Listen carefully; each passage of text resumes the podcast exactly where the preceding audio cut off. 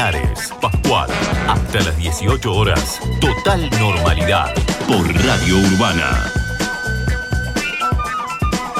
Muy bien, 5 de la, de la tarde, 42 minutos. Ahora que ya han pasado 15 meses de pandemia, que según eh, lo que esté pasando en el mundo en la actualidad uno se va haciendo especia- especialista, entre comillas, quiero que quede claro, especialista. No sé qué, hay, hay algo de tenis, todos sabemos de tenis, hay algo de fútbol, sabemos de fútbol, estamos en la pandemia, sabemos de vacunación.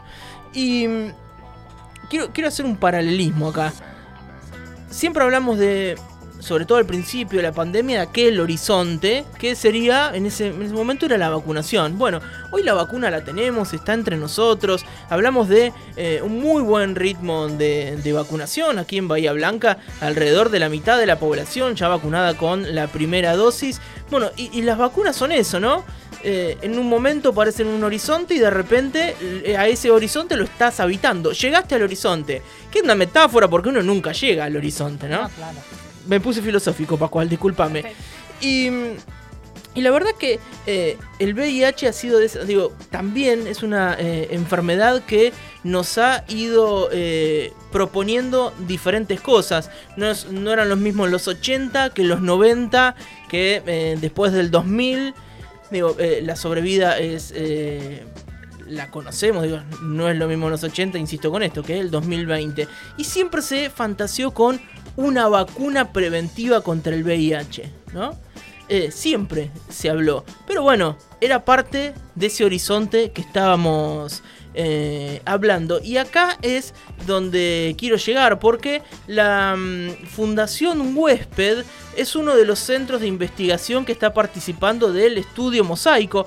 El estudio Mosaico eh, es un estudio que, vale- que evalúa un régimen experimental de vacunas. Es una vacuna, como te decía Pascual, eh, preventiva que se basa en la combinación de varias proteínas del virus, del VIH, que se agregan genéticamente a un vector que es inofensivo para los humanos, pero que sí es efectivo para generar inmunidad en el cuerpo. Y si eh, tenemos que hablar de- del estudio Mosaico y tenemos a Fundación Huésped participando, es que echamos mano al director ejecutivo de la Fundación Huésped. Hablamos de Leandro Can, con que ya hemos hablado anteriormente y le volvemos a agradecer estar en línea. Leandro, buenas tardes, ¿cómo estás? Virginia y José te saludan aquí en Radio Urbana de Bahía Blanca. ¿Qué tal? Buenas tardes, ¿cómo están? ¿Cómo estás? ¿Bien? Bien, bien. Bueno, gracias Leandro eh, por atendernos. La verdad que eh, eh, hablar de, de estas noticias, de, cosas que tienen, que son de avanzada, ¿no? Y que hace un futuro bastante cercano eran impensadas, ¿no? La verdad que estar haciendo una entrevista para hablar sobre una vacuna preventiva contra el VIH eh, es emocionante de verdad. Sí, sí, tal cual, tal cual vos decías en la introducción, eh, este es un, un estudio de fase 3, eh, con esto eh, que todos nos volvimos expertos en investigación clínica Sí. a partir del COVID, eh, pero sirve un poco para, para explicar eh, más en, en fácil, digamos, algunas cosas y que la gente entienda. Esto es un estudio de fase 3, es el primer estudio de fase 3 de una vacuna preventiva de VIH en más de 10 años.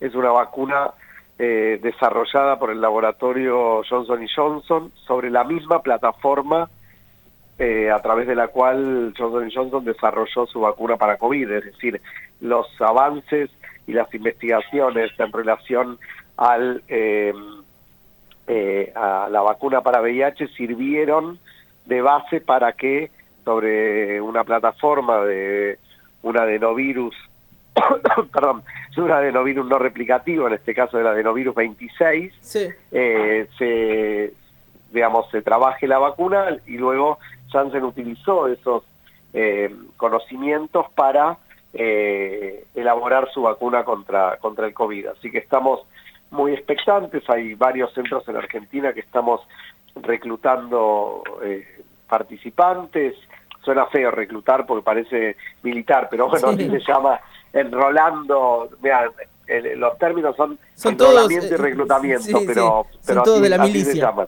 Sí. Eh, que quiere decir convocar a, a voluntarios que quieran que quieran participar del estudio y, y esperamos este, poder aportar. Es un estudio eh, en número de participantes menor a los estudios de, vacuna COVID, plantea en todo el mundo que participen 3.400 voluntarios y, y se esperan resultados para dentro de un par de años. ¿no? Obviamente los tiempos son diferentes también de lo que estos meses estuvimos viendo con respecto al COVID. Leandro, vos recién decías, eh, nos volvimos todos un poco expertos en vacunas, un poco, yo suelo decir sommelier de vacuna, eh, y algunas cosas ya como que preguntamos, que antes no, ni preguntábamos. Entre las cosas que más o menos aprendimos es que no todas las vacunas tienen la misma lógica, no todas funcionan igual. Digo, la, la lógica de esta vacuna, ¿cuál sería?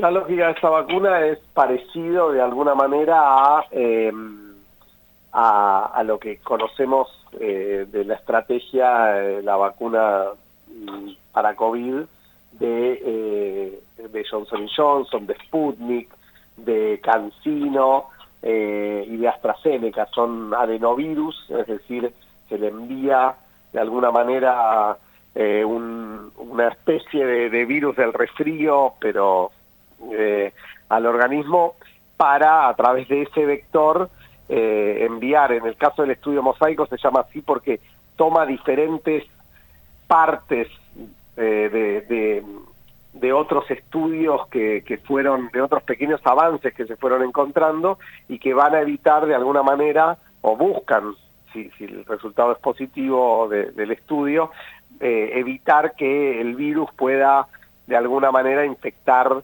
a las células. Entonces un virus este, solo por el organismo, a veces en los dibujitos animados, ¿no? Parecerían como que los virus van solo saltando el organismo, pero siempre necesita una célula para, para vivir y para reproducirse y eso es lo que busca evitar la vacuna.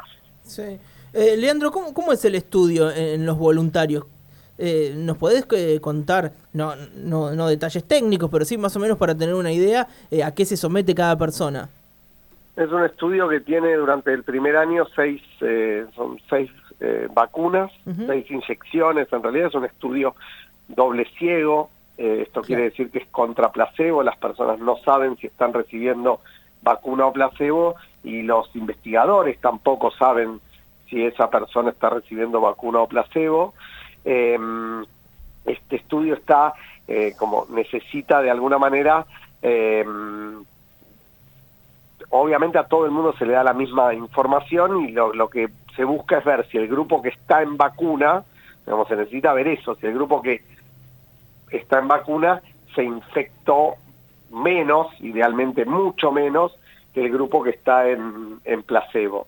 Entonces, eh, lo que se hace es se le da información a la gente, preservativos, o sea, nunca se, se sobreexpone a ningún voluntario en ningún estudio de, ningún, de ninguna vacuna, pero efectivamente la gente se sigue infectando de VIH y entonces este, lo que se espera es que aquellas personas que aún con toda la información, aún con los medios de prevención, eh, se, se, infectan, eh, bueno, en el grupo que está vacunado lo hagan en mucha menor proporción que el grupo que está en placebo. Es un poco, acá también vale la experiencia de las vacunas de COVID que, que tanto estuvimos y estamos siguiendo, porque es eso, digamos, no es que uno se vacuna y como se dice vulgarmente sale a chupar picaportes a la noche, em, cuando eran los estudios de fase 3 de, la misma manera, digamos, la, idea es eh, poder seguir con los cuidados, pero el estudio lo que busca justamente es eso, ver si la rama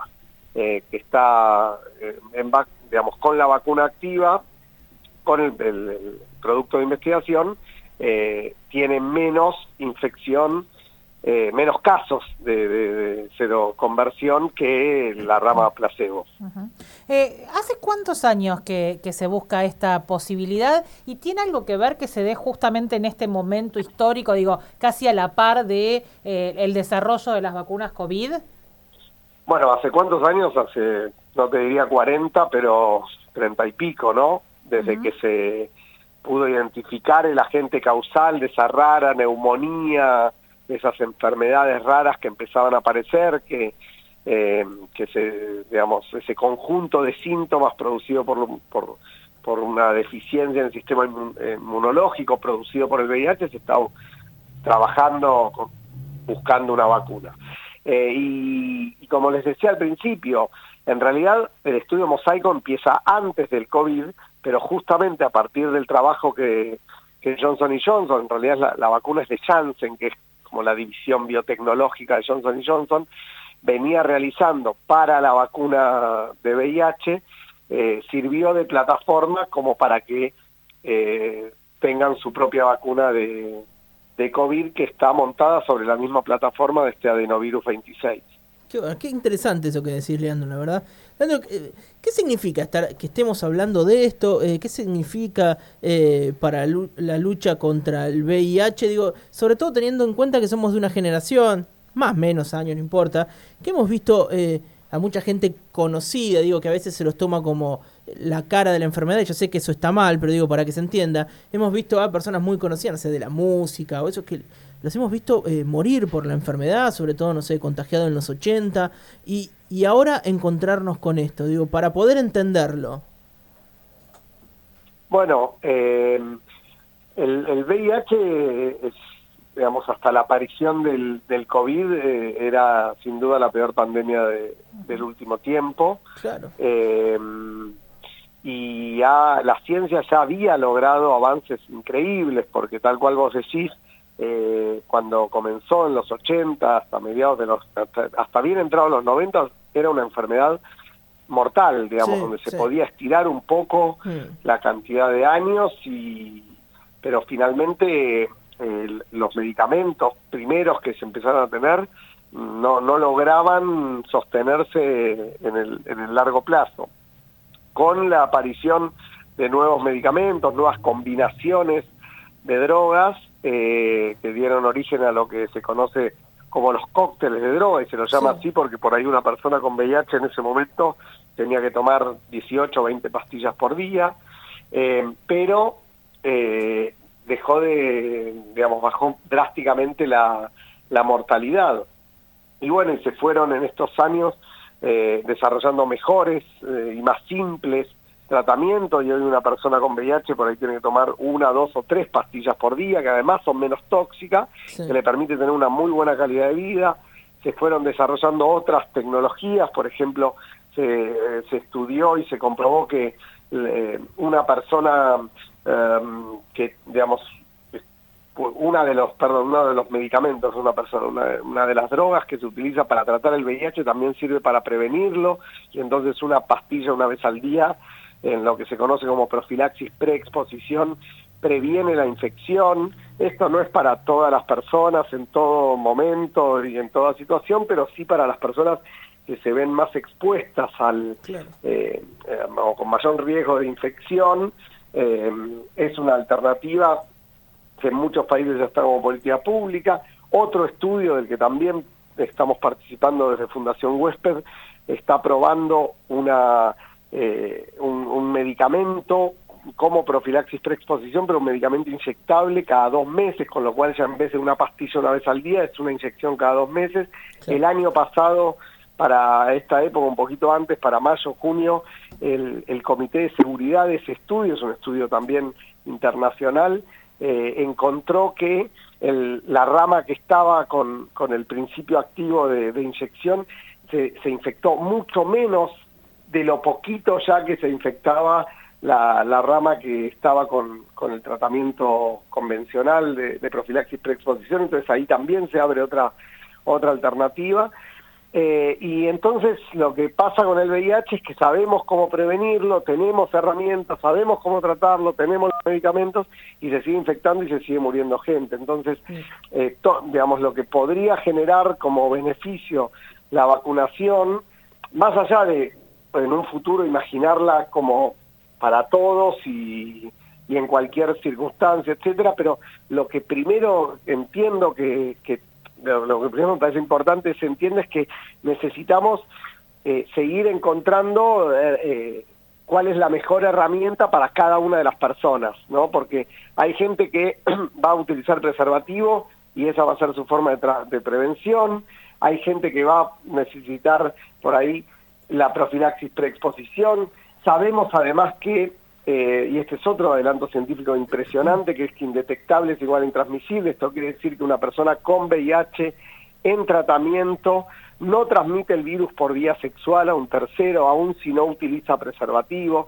Entonces tenemos que seguir fortaleciendo las estrategias de promoción del testeo voluntario para que la gente que vive con el virus lo sepa pronto, para poder acceder al tratamiento y cuidar su propia salud, pero además porque así también va a estar eh, cuidando a nivel comunitario el, hecho de no transmitir la infección a un tercero. Entonces son todas estrategias que complementariamente van a ir logrando que ojalá podamos eh, controlar la, epidemia en, algunos años, ¿no? Sí, y Leandro, y también esto de pensar que todos podemos estar infectados, ¿no? Entonces, eh, digo, no, no ligar la, la, enfermedad a una condición sexual, a una actividad, a un trabajo, a una cierta edad, a no sé qué. Digo, cualquiera de nosotros lo podemos tener y no lo sabemos, así que la importancia no de los testeos. Y, para eso eh, hay las pruebas de VIH son gratuitas en muchísimos lugares del país, en muchos de ellos además son testeos rápidos, que un pinchacito en el dedo y a los 20 minutos hay un resultado. Eh, nosotros desde Fundación Huésped tenemos una web que es donde.huésped.org.ar, donde pueden ver ahí en Bahía Blanca cuáles son los lugares de testeo gratuito de VIH más cercanos a donde cada uno esté y siempre es mejor saber que no saber. Seguro. Eh, se puede, digamos, tenemos que seguir promoviendo el testeo y promoviendo la información para, para justamente poder controlar la, pandemia, ¿no?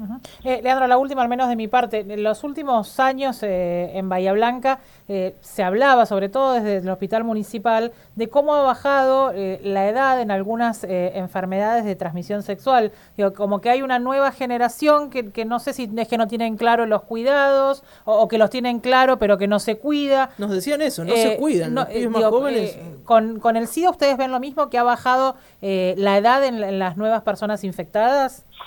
Sí, en general esto, digamos, tiene que ver con, por un lado, estas, esto que vos decías, de una, una población más joven, que a pesar de tener la información, en muchos casos, como los medicamentos son tan buenos, a veces se confunde el beneficio de los tratamientos antirretrovirales con el beneficio de no tener VIH. Y entonces si es una pastilla una vez por día, ¿para qué me voy a cuidar? Bueno, es importante seguir cuidándose y también lo que se ve en, la, en sífilis y en otras infecciones de transmisión sexual son todavía la deficiencia en la implementación real en todas las escuelas del país de la Ley de Educación Sexual Integral, ¿no? que este año está cumpliendo 15 años y que sin embargo eh, muchas veces en muchos colegios eh, todavía no, no, no se bajan los contenidos y no se trabaja con, con toda la comunidad educativa, especialmente con las chicas y los chicos, de manera que, entre otras cosas, porque no es lo único que busca la ESI, pero se tenga mejor información y, acceso a métodos para prevenir no solamente los embarazos no intencionales, sino también las infecciones de transmisión sexual. Clarísimo, Leandro. Eh, fíjate cómo una cosa nos fue llevando a la otra y todo es parte del mismo tema. Te queremos eh, agradecer desde aquí, desde Radio Urbana, bueno, por tu claridad y siempre eh, estar atento y dispuesto para las entrevistas. No, por favor, gracias a ustedes. Te mandamos un saludo grande, que sigas bien. Hasta luego, gracias. Bueno, ahí charlábamos con Leandro Can, él es director ejecutivo de Fundación Huésped, esta fundación que trabaja en la prevención, Dicen ellos, ah, trabajamos en la prevención, hacemos ciencia y promovemos derechos. Hoy con esta excusa de hablar con Leandro sobre eh, la vacuna contra el VIH, una vacuna que ya se encuentra en la fase 3 de la investigación de este estudio mosaico del cual la Fundación Huésped está siendo parte. Eh, qué interesante, ¿no? Esta eh, ligadura que tiene con la vacuna contra el coronavirus, ¿no? Bueno, eh, algo nuevo que, que hemos aprendido.